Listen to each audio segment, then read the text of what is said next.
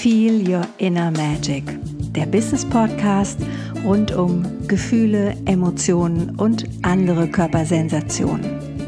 Mein Name ist Iris Irbar und ich bin Gefühlsaktivistin. Du weißt nicht, was eine Gefühlsaktivistin so macht? Hm, dann lass dich überraschen, weil dazu mehr hier in dem Podcast. Mein Lieblingsthema ist dabei Gefühle im Business bzw. Gefühle und Geld. Ja, und jetzt geht's los. Heute mal wieder was ganz Pragmatisches, nämlich die Frage, ist Geld männlich? Oder ist Geld Energie männlich? Spannend, oder? Wer hat bei euch zu Hause, bei dir zu Hause A, das meiste Geld verdient und oder B, das Geld gemanagt? Also wer hat die Entscheidung getroffen für Anschaffung? Wer hat die Kontoauszüge sortiert oder abgeheftet? Ich bin in einer Familie aufgewachsen, wo, und das war super spannend, meine Mama mehr verdient hat als mein Papa. Weil mein Papa hat, als er hergekommen ist, noch studiert. Und meine Mutter war dann die einzige, erstmal die verdient hat.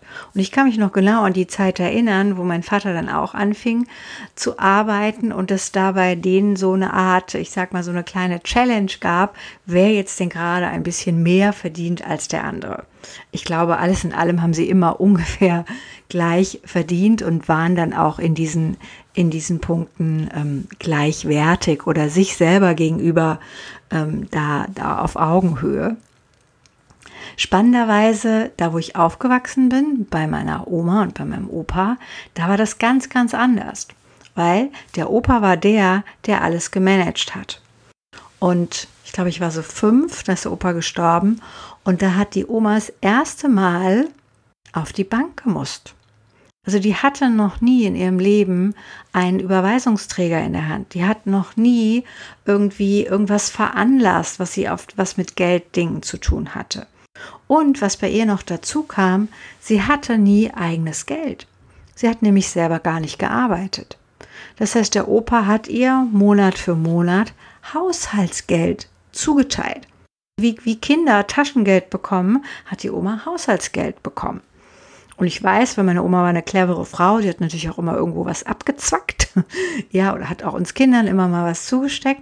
Aber ich weiß, das war sicher es war keine einfache Aufgabe, mit diesem Haushaltsgeld dann so, ich sag mal, die Kompanie zu bekochen, zu versorgen, das Haus zu halten, in Schuss zu halten. Das war sicherlich eine ganz, mm, ganz große Herausforderung.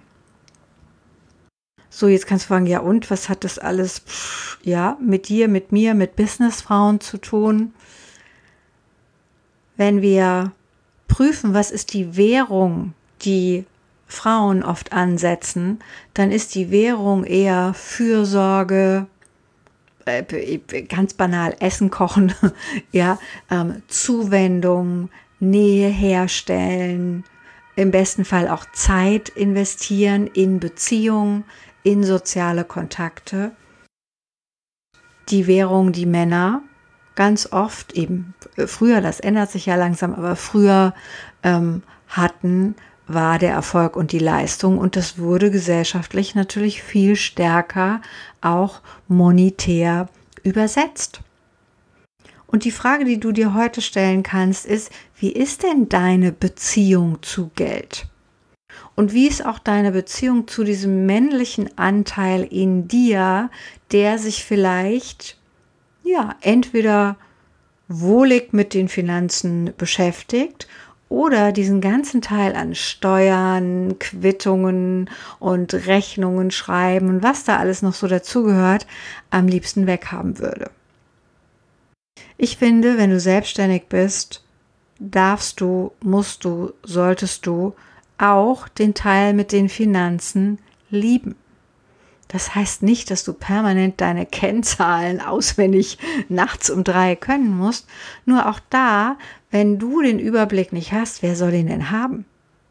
Ich weiß, als ich das, ich bin ja hier umgezogen nach Bad Nauheim, habe da eine tolle neue Steuerberaterin und als ich dann ähm, die Auswertung von ihr gesehen habe, dachte ich, okay, jetzt muss ich da mal ein paar Fragen stellen.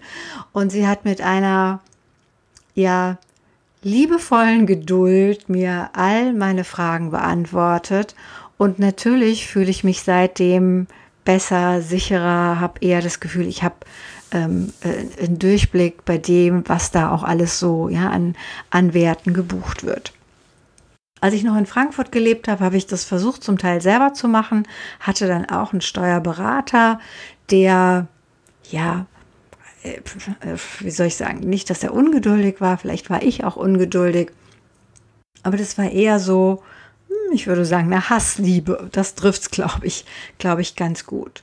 Und es hatte mit ihm als Mann ganz wenig zu tun, sondern es hatte damit zu tun, dass ich an dem Punkt noch nicht bereit war, die Verantwortung komplett zu übernehmen. Nämlich die Verantwortung für meine Finanzen, für meine und das ist gerade bei Frauen ja auch ein wesentliches Thema, auch die Existenzsicherung im Alter. Also da auch wirklich einen Blick drauf zu haben, wie viel brauchst du denn selbstständig? Ja, weil das, was wir verdienen, das hört sich ja oft voll, voll toll an. Ja, hast du so eine Rechnung, hast du so eine Rechnung geschrieben. Und wenn du dann aber mal guckst, was du weglegen musst, was du vielleicht auch für Krankenversicherung, Rentenversicherung und die ganzen anderen Sachen brauchst, dann ja, dann wird klar, mit 3000 Euro Umsatz im Monat kannst du nicht selbstständig sein. Das ist ein Hobby oder das ist ein nettes Zubrot, wenn du noch einen Mann hast, der auch noch Geld verdient und irgendwie noch die Miete oder das Haus zahlt. Also natürlich kommt es auf deine ganz persönlichen Lebensumstände an, nur das Thema Geld sollte in eine kraftvolle Selbstständigkeit immer auch mit reinkommen. Und selbst wenn du das Gefühl hast, Geld ist sowas wie dein Feind. Also ich habe ja gerade schon von Hassliebe gesprochen. Ich formuliere es nochmal anders. Die finanziellen Sachen hättest du gerne von der Backe. Dann definier doch wenigstens einen Tag im Monat oder von mir aus einen Tag im Quartal dafür, dass du sagst, und da gehe ich komplett in die Geldenergie rein. Da gehe ich komplett in die Finanzen rein. Da lasse ich mir erklären, was ich bis dato noch nicht verstanden habe. Da mache ich einen Plan für nächsten Monat oder fürs nächste Quartal. Da lege ich Budgets fest oder all das, was für dich relevant ist. Wenn wir das negieren, wenn wir, wenn wir diesen Teil in uns nicht befrieden oder freundlich annehmen, freundlich in unsere Weiblichkeit, integrieren oder oder als, als, als Buddy, ne, ein Best, also was macht ein gutes System aus, dass es im Einklang ist, dass du sowohl deine weiblichen Aspekte als auch deine männlichen Aspekte leben kannst. Und Business hat immer auch was mit der Vaterqualität oder mit der männlichen Qualität zu tun. Das ist doch ganz klar. Die ist offensiver, die ist nach vorne gehender. Ja, logisch. Das heißt hier die Einladung, mach mal einen Finanzcheck. Lade mal Menschen ein, mit denen du Lust hast, über Geld oder über Finanzthemen zu sprechen.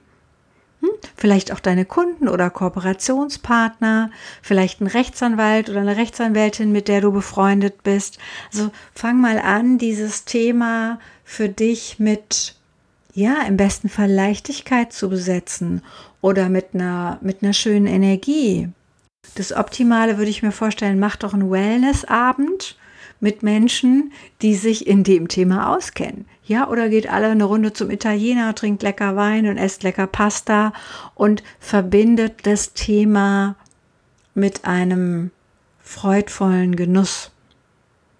Weil ganz ehrlich, ohne Geld, ohne eine finanzielle Übersicht haben wir alle nur ein Hobby und kein Business. Und wenn du wachsen willst, wenn du expandieren willst, wenn du vielleicht mal nicht nur sechsstellig, sondern auch äh, die Hälfte von siebenstellig oder siebenstellig Umsätze machen willst, dann brauchst du einen Überblick über das, was da ist und über das, was du in bestimmte Bereiche investieren kannst ob das dann dein Marketing ist. Ich war jetzt auf der, auf der Convention von der GSA und da war eine ähm, Dame, die so einen kleinen Workshop gemacht hat und bei ihr war ganz klar, 90 Prozent ihrer Einnahmen, die sie praktisch zu viel hat, laufen wieder ins Marketing.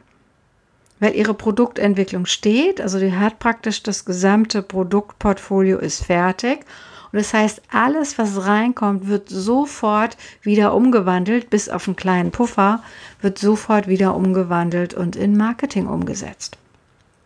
Das musst du ja nicht machen. Ne? Das ist ja auch nur, ich fand 90 Prozent auch ein bisschen viel. Also ich habe, je nachdem, was es für ein Monat ist, habe ich vielleicht zwischen, zwischen 10 Prozent und aber auch ein ordentliches Drittel. Ja, ich würde mal sagen, im Durchschnitt sind so vielleicht ein Viertel, Viertel ähm, habe ich da durchaus auch drauf. Und es ist auch gut so. Das ist richtig gut so, weil wir brauchen die Sichtbarkeit und Sichtbarkeit hat einfach auch was mit Geld zu tun. Ja, je mehr Geld du hast, umso mehr Sichtbarkeit kannst du dir auch kaufen. Das ist ein ganz einfaches Rechenexempel. Und Männer sind da oft ein bisschen pragmatischer. Hm? Also da kannst du dir vielleicht eine Scheibe von abschneiden. Für mich sind es immer noch immer Menschen auf der anderen Seite. Also für mich ist es nicht ein Lead oder eine Conversion Rate oder sonst irgendwas, sondern es sind tolle Powerfrauen, die da auf der anderen Seite irgendeine Aktion mit mir machen. Das, das versuche ich mir immer bei all den Zahlen ähm, immer auf dem Schirm auch zu halten.